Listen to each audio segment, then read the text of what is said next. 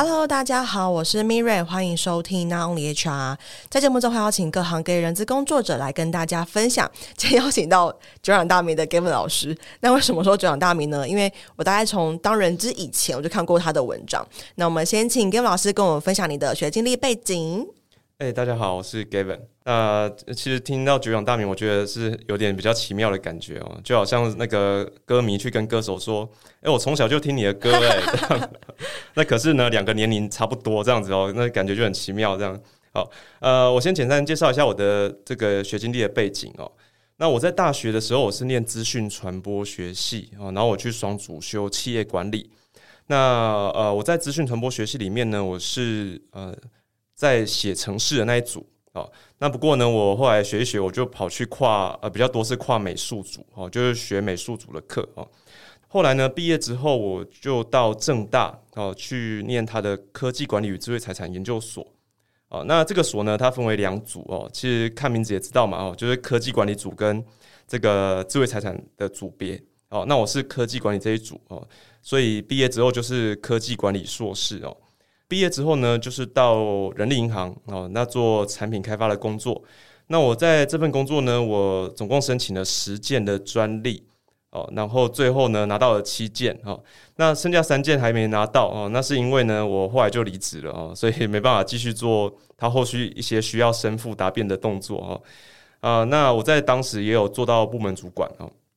离开人力银行之后呢，我就转行了哦，转行做 HR。我现在在一间软体科技业的公司哦，担任这个呃训练发展跟招募的主管。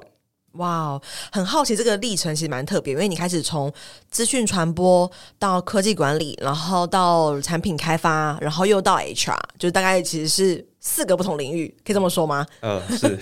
那蛮好奇，就是一开始是什么原因你会想要从资讯传播跨到科技管理这块？就是你的目标和目的是什么？其实这要说到我双主修那件事哦，就是我在大学的时候，我先在原本的科系哈学了写程式跟美术。哦，然后我后来觉得说呢，诶，如果有在有专业技能的情况之下，哦，如果能再加上一些这种管理的对管理的了解，哦，因为当时也不太懂哦，但是觉得说有增加对企业管理的了解的话，这个两项加成起来，应该就是会更有市场性哦。那所以我大三哦，就是已经很老了哦，那当时大三，然后跑去双主修气管系，然后呢，当时才发现说，哦，原来这两个系因为差别。就是差异太大了哦，根本就没有什么科目是重复的哦，所以变成说我要把气管系大一到大四全部的课再全部重念一遍哦，因为都没有重叠哦，那所以呢，导致我大学延毕了一年半哈，因为那个学期的关系嘛，所以一年半就是两年的意思哈。后来呢，就是在这个延毕两年的过程当中哈，我有经历了两次短短的创业哦，对，那第一次是做这个文创的一些商品哦。然后呃，都是有跟伙伴一起做了哦。那做这个文创商品呢，就是拿到政府的一个呃创业的补助，当时是反正就文创产业的补助这样子。那但是这个商品后来也没有做得很好，然后后来我们就变成后期是在接设计的案子。嗯。那后来就想说，那与其这样接设计的案子，那还不如就去工作算了哦。那所以就把这个公司结束掉了。那后来另一间公司则是朋友找找我一起合作哦，那他是写程式非常厉害哦，那我是会其他杂七杂八的事情哦，所以我们这样子合作哦。当时是有一个叫做 Windows Phone 的 App 哦，那我们觉得说，诶，跟着微软哦，抱微软大腿 哦，说不定做得起来哦。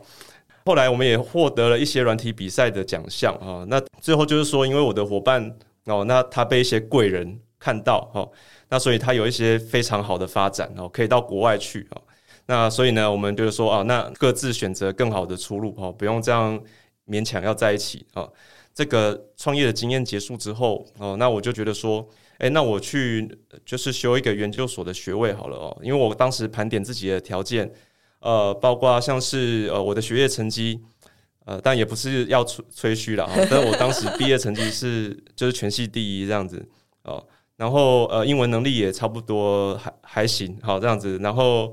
呃，也有一些创业经验，所以我觉得我我去申请台大、政大的研究所应该是有希望的，好，那所以就去申请看看，哦，然后最后很庆幸有政大愿意收我，这样。哇哦，这是一个很多勇气吗？很多创举创新很多事迹的一个历程，就是所以你前后创了两次业，然后是在你学生时期就发生这件事情。嗯，哇，那我的有一个人好奇是，那你毕业之后，因为既然你已经拿到了硕士了，然后你有很多的不同的技能在身上，就是你会一点点写 code，然后你又会就是美术，然后你又有就是科技管理的这个背景，那蛮好奇，你毕业后怎么没有想要选择就是再创业呢？哦，其实那两次创业做完之后，我就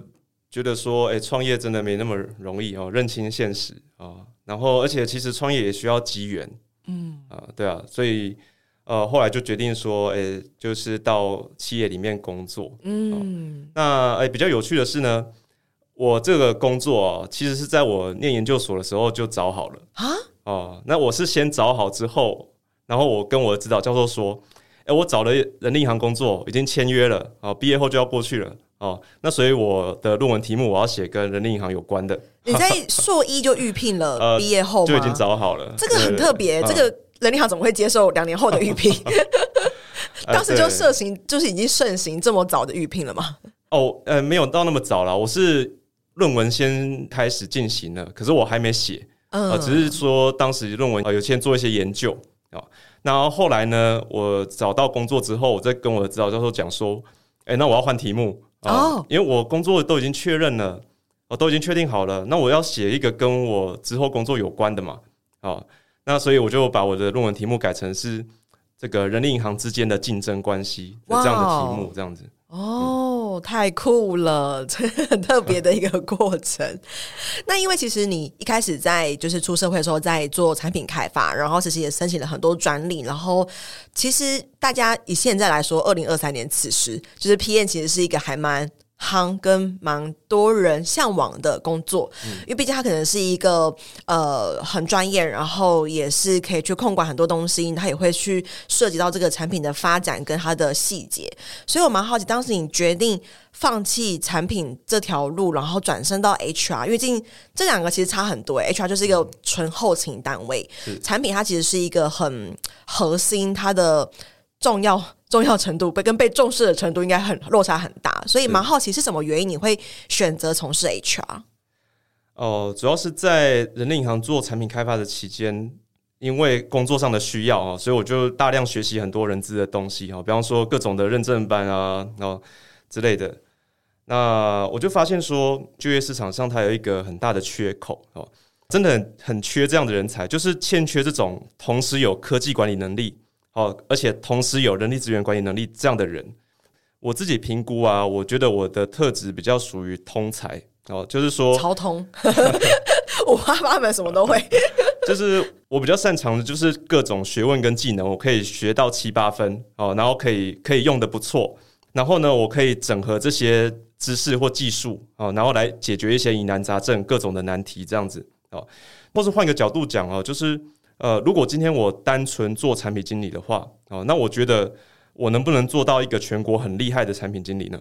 我比较没有把握，我觉得我应该做不到。哦，哦，那或者说单做人资的话，我能不能成为一个就是全国呃非常厉害的人资呢？我觉得也有困难。哦，那可是今天如果呢想找一个哦能把两边都做得还蛮不错的人，嗯，哦，那我觉得。我可能是全国数一数二可以做到的，嗯、哦，所以我觉得这是一个缺口哦，那我就所以才决定这么做。嗯，那我想有那个好奇，照这样子的需求跟挤压的路径，不是应该往那种做人资系统的公司就是更符合吗？举例是什么打卡系统啊，或者是什么就是之类的吗？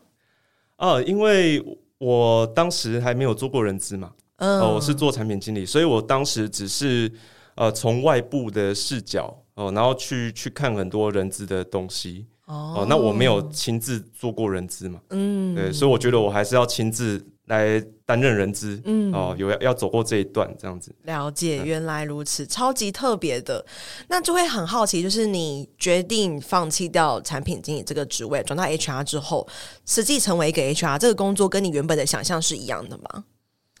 其实跟我原本想象的是差不多。因为我我原本想做的事情就是把我在做产品开发，然后或是做科技管理的一些的做法哦，我想要带到人资领域里面，那来提升效率哦。那确实就跟我原本的预预期一样哦，就就是这么做哦。那实际上也是这个样子哦。然后呢，我后来发现说，确实我就靠着这一点有许多的发挥。呃，比方说举个例子哈，我人资工作刚到职的时候哦，那当时呢，我们马上遇到的一个难题就是我们要导入一个招募系统哦。那这个招募系统是我们内部自己开发的哦哦，我加入的时候刚好就是这个，反正过程遇到一些瓶颈哦，老板呢就借重我过去的经验，就是说我可以来当这个专案的 PM 啊，那结果我加入之后，真的整个专案就顺畅非常多，然后很快的这个系统就上线，大家就开始用了啊。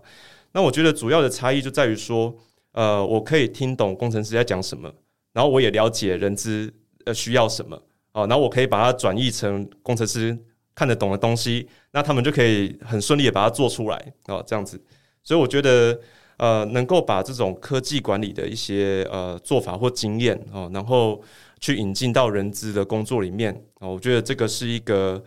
呃，我觉得很棒的地方，其实完全符合我前面那个提问，就 是就是应该要到做人资系统的公司去当，就是任职，就是更符合你把人资跟科技管理结合在一起这个路线。嗯，是 超级有趣。那你刚刚提到说，其实你原本的想法是可以把一些科技管理的做法带到人资领域。那除了就是在系统的设计上，还有哪一些是类似的做法？蛮好奇的。哦，其实方方面面都可以运用进去。诶，呃，再举个例子，比方说。我一开始进到人资，我是做教育训练，哦，那教育训练有一件事情非常麻烦，就是排课表，嗯，哦，因为我们要把集团整年的课都排好，哦，那每个讲师他有不同的要求，哦，然后呃，包括我们也不希望说学员连续两周都要上课，哦，就同样的学员他连续两周都要上课，哦，那我们不希望这样子，因为他也要有时间，比方说做作业。啊，或是他也要上班嘛，哦，不能都在训练嘛，哦，就是说排课程，他需要关注的东西非常多哦，多如牛毛。那所以呢，以往就会有一个情况，就是说，哦，课程排了很久，就是弄不好，没办法，就是弄得很漂亮这样子哈。我遇到这个问题哈，那我运用 Notion 的这个，它可以用不同的视角来检视形式力哦，那它可以，比方说用原本的阅历的样式。你也可以用这个不同的排法哦，用表格的样式之类的啊。然后呢，它也可以在你的同一个储存格里面设定标签哦，这是 Excel 做不到的嘛哦，因为 Excel 的储存格它没办法放标签哦。那 Notion 可以，你有标签的话你就方便了哈，因为同一个课它可能有不同的属性哦，比方说一门课它可能有。啊，A 类的人要参加，B 类的人要参加，好，啊 C 不用，好，但是 D 要参加，哦，那所以每一门课它又有非常复杂的组成，那这些的话，你用 Excel 很难去把它弄得很好，哦，所以呢，我就是考虑到说这一点，哦，那所以我就借鉴我以前的经验，哦，那我就用 Notion 来做这个排课表的工作，哦，那就是按照非常繁杂的条件，哦，那我去设计出一个最完美的课表，哦，大幅缩短了。弄课表的时间啊，可能原本要弄非常久的时间，那我可能几天之内就搞定了。而且这个课表呢，因为我前面已经详细的把所有条件都盘清楚了，好，那我透过这个设计出来的课表，就是一落一公布出来，大家都没问题哦。那这样子工作的效率就快很多。所以是透过标签这个呃筛选的机制吗？呃，对，就是充分运用它的功能，这样子。它的好处就是一个是可以用标签，然后另一个就是呢。它可以用不同的视角来检视同样的一个课程表，嗯，这样子。原来如此，听起来是老师，其实你。从人力行离开之后，然后到现在的公司做呃招募，然后到现在一路做到人资的主管，所以厘清你整个职涯是你待过是两家公司啊，对对，哇，都超久的耶，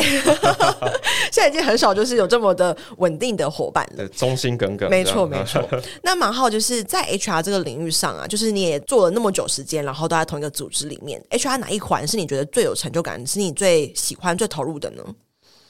我最喜欢的，嗯。早期的话，就我刚开始做 HR 的时候，我最喜欢的部分就是运用我的这个多才多艺的通才的属性，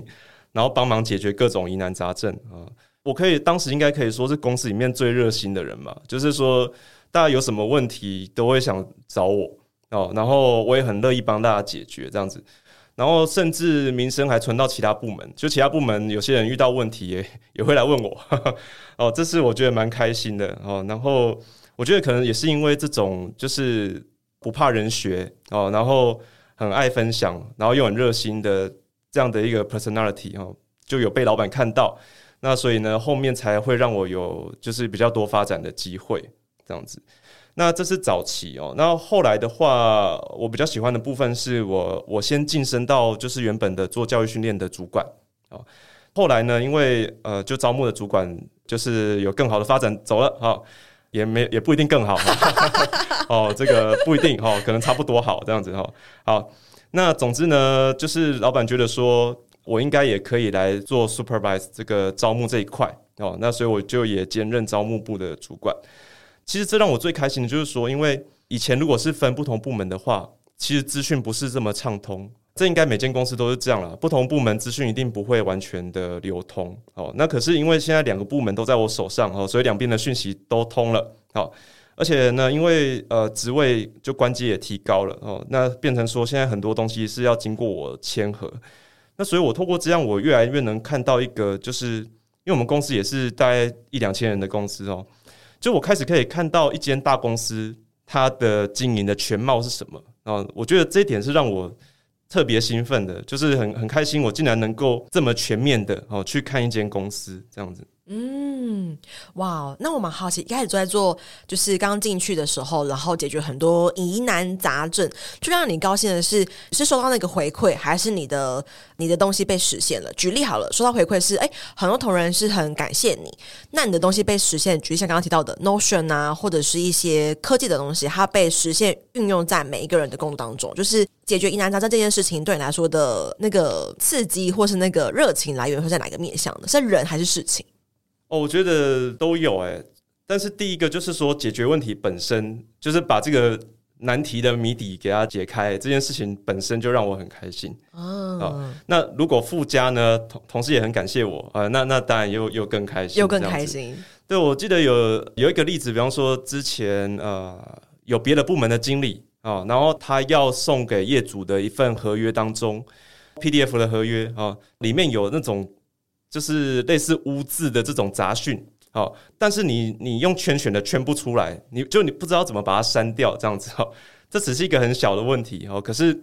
大家都没有解哦，然后最后就送来我这边哦，然后我就开始研究说，诶，这到底是怎么回事哦，啊，经过我研究之后，我发现说是 Word 的旧版跟新版，就是说它在 Word 旧版设定了浮水印，哦，可是它设定的怪怪的。啊，结果呢，另存到新版之后，那个浮水印就整个走中啊，然后就变成一一项很像污渍这样子啊。然后呢，因为它是新旧版本的关系，新版它圈不出旧版的浮水印，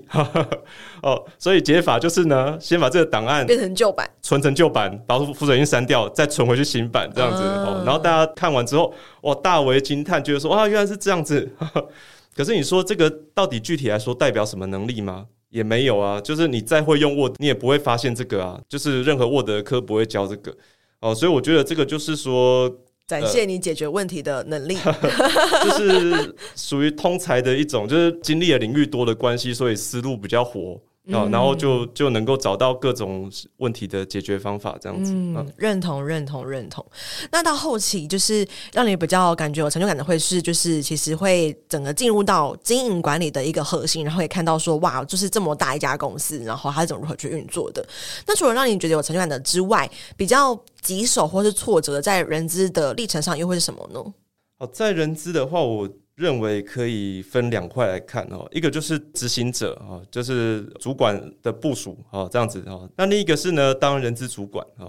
那因为我刚进这个公司的时候，我也不是主管哦，那我也是从基层做起这样子。那我觉得，如果是单论说当人资来讲的话，就我个人的经验，就是比当产品经理是容易很，是比较容易一点。那当然，这是我个人经验哈，这这还是要讲一下哈，以免有人抗议哈，说诶、当人资也很挑战啊什么的。好，这只是我自己经验哈，我也只有待过两间公司哈。好，那另一个就是当人资主管的部分哦。那当这人资主管，我就觉得很特别了哦。我觉得当人资主管可以说像是一种艺术诶。哦，就是说，我觉得当人资主管追求的不是说把什么事情做得很好哦，它存在的目的哦，比较像是说。让公司形成一种可以稳健发展的一个平衡的状态。好，那呃，所以举例来讲，好像有些问题或是遇遇到一些专案，或是一些长官的指示，哈，我们可能要以最高的标准，用最高的效率去完成它。好，那可是呢，有一些情况则是不一定如此，哈，就是说有些问题的话，我们可能基于说，呃，是为了维持一种平衡的状态，哈，那所以某些问题我们不一定说马上就要解决，所以这个如何去拿捏，就是一门艺术，哦，那再来就是呢，我认为说。当人资主管的话，很重要的另一个就是政治的能力。认 同认同。好，那呃，政治能力它是一个很广泛的集合体哈，它里面包含了许许多多不同的要注意的东西哈。那我随便举个例子，比方说像我们讲话的时候，哦，那我们可能会采取正面表述。同样一件事情，我们会用正面的角度来表达，好，然后让对方觉得说，哎，我们是很可以帮忙，很愿意帮忙。好，那如果负面表述的话，只会让对方觉得说，哎、你这个不行，那个不行，哈，很烦，这样子哈。所以正面表述就是一个这当中比较简单的一个能力啊。另外，比方说像同理心的技巧啊，那我们能在讲话的时候，或是我们自己的心态上啊，能不能去体会对方的心情啊？然后呢，去以同理的角度来跟对方做沟通。还有，比方说，像是我学到一个很重要的技巧，就是一次只沟通一件事情，哦。那比方说，我今天我要跟我的部属，我要讲他做得很好，好，那我就是单纯讲他做得很好就好了哦，我不要再说哦，你你做得很好啊，但但是哪里需要再改进，你这样你赞美的效果也没达到啊，对不对？人家只会记得你你在 coaching 他，好，所以我觉得一次只沟通一件事情，这也是一种技巧，那另外有一些比较深入的，像是呃学理上叫做深层伪装啊，呃，所谓深层伪装就是呢。哦，我举例子，比方说像医生，哦，那医生他可能一天他要看几十个病患，哦，那你说对于医生他本人来讲，他会不会觉得说，哦，那反正就是一个一个病例嘛，哦，那他可能做太久了，哈，可能做到眼中没有病人，只有数据，对不对？哦，那但是会深层伪装，就是说我尽管这是我今天，比方说第第八十个病人，哦，那可是呢，我知道说对这个病患来说。我就是唯一的，我是他最重要的医生。哦，那所以呢，我还是会表达出一种非常在乎他的态度。嗯，尽管我内心真的就是呃很很疲乏，对不对？哦，觉得哦，这个又是一个病例这样，但是我不会把那个表现出来。哦，因为我知道说我的表演是对他来说是很重要的。啊，所以我会去做出这个适合的表演。啊，那像像这个，我觉得也是人资主管非常重要的能力啊。那另外，将就是一些做人处事的细节啊。我觉得当人资人资主管要有一颗非常敏锐的心啊。那但是同时呢，你不能让别人觉得你有敏锐的心，真的超难的。对对对，就是很多时候就是有点像大智若愚啊。就是我我都知道哦，但是我我不一定让你知道我知道，对啊，有点像绕口令。有时候你甚至不能显得很精明，不能显得很聪明啊，因为。你如果很聪明，别人会害怕。嗯，对，那所以呢，也要拿要拿捏呢。哦，那有时候你也不能太宽和。哦，所以我觉得当人资主管是一门最需要艺术的职业。哦，那这一块我觉得就是跟当产品经理有非常大的不同。嗯，完全认同，就是你不能够太尖锐，因为太尖锐，别人会觉得说，哦，我们家的 HR 不好相处，然后很多事情也不敢跟你揭露，不敢跟你分享。你又不能太圆滑，太圆滑，别人觉得说啊，没关系啦，然后就把人资糊弄过去，就请假就啊，拜托嘛，然后就是 糊弄过去这样子。所以这真的是超难的，所以完全能够理解。就是刚才跟老师提到，就是在当人资主管的时候，很很棘手，就是在政治能力的这一块，就是想必你们在。这么大的一家公司，然后你们的主管有这么的多，然后又那么长的一个历史，然后又过了这么多的波折跟新闻，势必这个感受一定特别的深刻。嗯、好，那因为其实 Gavin 老师他现在不只是一个就是在科技业当 HR 的人资主管，他你同时也是有在经营自己的算是斜杠的事业嘛，就是在就服的这一块。那蛮好奇，老师你对于未来三年的职涯规划会是什么样子呢？诶、欸，其实我没有什么特别的规划，诶。包括教就业服务，以及这个也是就是很偶然的机缘之下，好，这我们之后可以再再聊到哦。反正就是一个很偶然的机缘之下而促成的哦。所以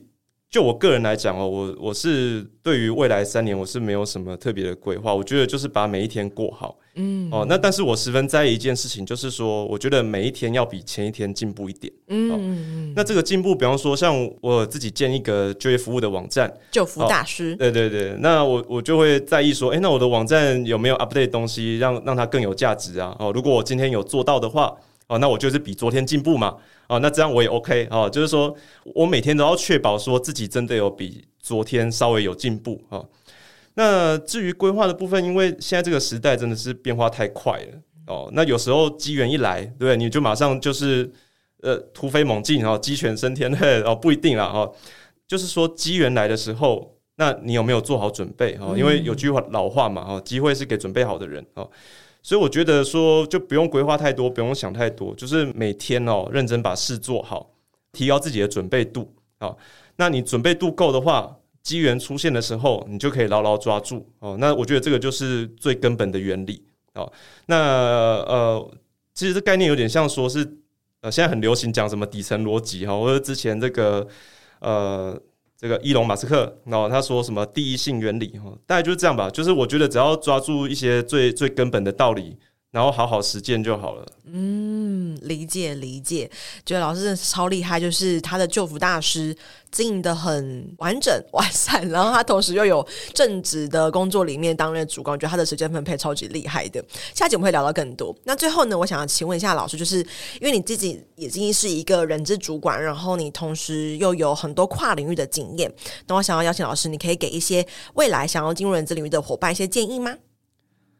哦，建议的部分，我觉得第一个你要自问说，你为什么想进人资领域哦？那当然你会有你的理由哦。那接下来呢，就是我认为很重要的就是呢，行动跟思考是要并行的哦。因为呢，你坐着不动光想的话哦，那其实呢，远不及说你行动，然后因为行动之后你会有新的见识哦，那你会接收到一些新的资讯，你会得到经验。哦，你甚至会得到资源哦。如果你这个行动做得不错的话，好，那这些呢，资讯、见识、呃，经验、资源，它就可以加入进来，它就会纳入你的这个在思考策略的时候，你可以呃一起盘点的对象。好，那所以呢，思考呢，就是帮助你依照你行动完之后的新的情势，你再调整策略，再前进。哦。所以我觉得，如果想进人资领域的话，我建议你可以先行动。好，那不论是去上课，好，或是听这个 Not Only HR 的 Podcast，好，因为好像也录了八十几集了哦。对对对，非常厉害哈。尤其又是各行各业，呃，各行啦，各行业的，嗯，的都是人资伙伴。好，那所以呢，你可以挑选你目前目标的产业，好，那看看说这个 Podcast 里面有没有适合的，好，就可以先做了解了嘛。好，这也是行动啊。那这行动完是不是就能带来资讯啊？啊，跟你的见识就增加了嘛？好，那你的思考就可以更加的深刻。好，另外你也可以找像人资的朋友来问，好，或者是你甚至可以直接应征人资的工作，因为你可以直接跟人资主管谈嘛。好，那但是要注意的一点就是说，我觉得面试哈，你不要把它当成是一种决胜负的场合啊，就是说一定要应征成功才是棒。好，也不是哈，面试就是说看大家适不适合当工作伙伴。我觉得这是心态上是有很大的不同哦。如果你很执着说面试一定要赢，那我觉得第一个就是说你可能会变成说扭曲你自己，而来赢得这个工作。嗯，哦，那这样子你进去之后不一定是好事哦。那还不如说应该是双方好好的了解哈。而且我觉得啊，有经验的人资哦，他不会被所谓的 面试技巧哦，或是这个履历包装给蒙骗的。认同认同，对啊。那如果会被这样蒙骗的，你进去真的是好事吗？对，好，所以我觉得就是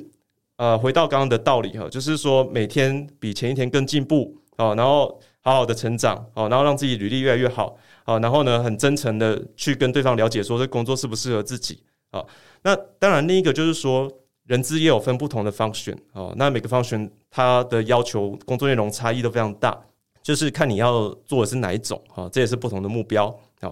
那最后就是呢，实际到岗位上的时候，我是建议你呢，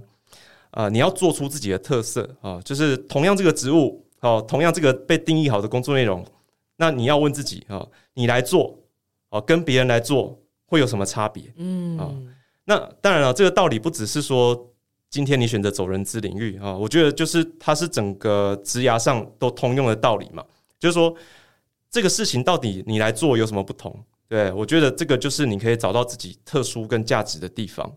嗯，哇，我觉得老师这段话里面有很多的，就是重点可以把它 mark 起来。我觉得第一个主要就是行动跟思考要是并行的，因为很多伙伴不管是在求职啊，或是跨领域的时候，其实都会呃想会比较多，然后可能没有去行动，不论是找资料啦，或是进修啦，可能都比较少一点，会比较可惜。那再就是刚我提到说，其实面试的时候不要把它当做是一个胜负，就是我常都说，面试它不是在比赛，就是不是最棒的那个赢，有可能是最差的那个赢，因为为了什么成本啊之类的。对，所以确实是不要有太那个心态，反而对了彼此对之后的发展不会是很好的。所以我觉得今天的很多分享都非常的正。贵就是 Gabriel 老师，他以一个过来人，以一个就是很通才的人资主管角度，带来很多不一样的思维，包含说他如何把科技管理应用在人资的一个工作场景上，然后如何运用他在以前在资讯传播啦、美术啦，然后不同的甚至产品开发的这个经历，把它结合在人力资源上，我觉得都是一个很棒的、很特别的经验。那下一集呢，我们会聊聊更多关于救服大师的内容，就是 Gabriel 老师算是台湾。国内圈内就是 数一数二的旧服的这个讲师，那我们会聊更多。那我们下次见喽，拜拜。好，拜拜。没错，到了我们的工商时间，想跟大家分享，我在去年开了一堂线上课程，叫做《成为抢手的人资招募必修的招募漏斗数据思维》。那这中间其实，呃，我萃取了蛮多我过去在做招募很成功的一些原因，其中的一点就是从招募漏斗里面去找出一些魔鬼，因为往往细节都藏在魔鬼都 藏在细节里。OK，所以想跟大家分享这堂课，目前已经有大概将近一百五十位左右的学员加入，那也欢迎大家可以加入课程。然后，如果对课程有更多的兴趣的话，可以在我们的节目资讯栏找到链接，可以点进去做进一步的了解哦。拜拜。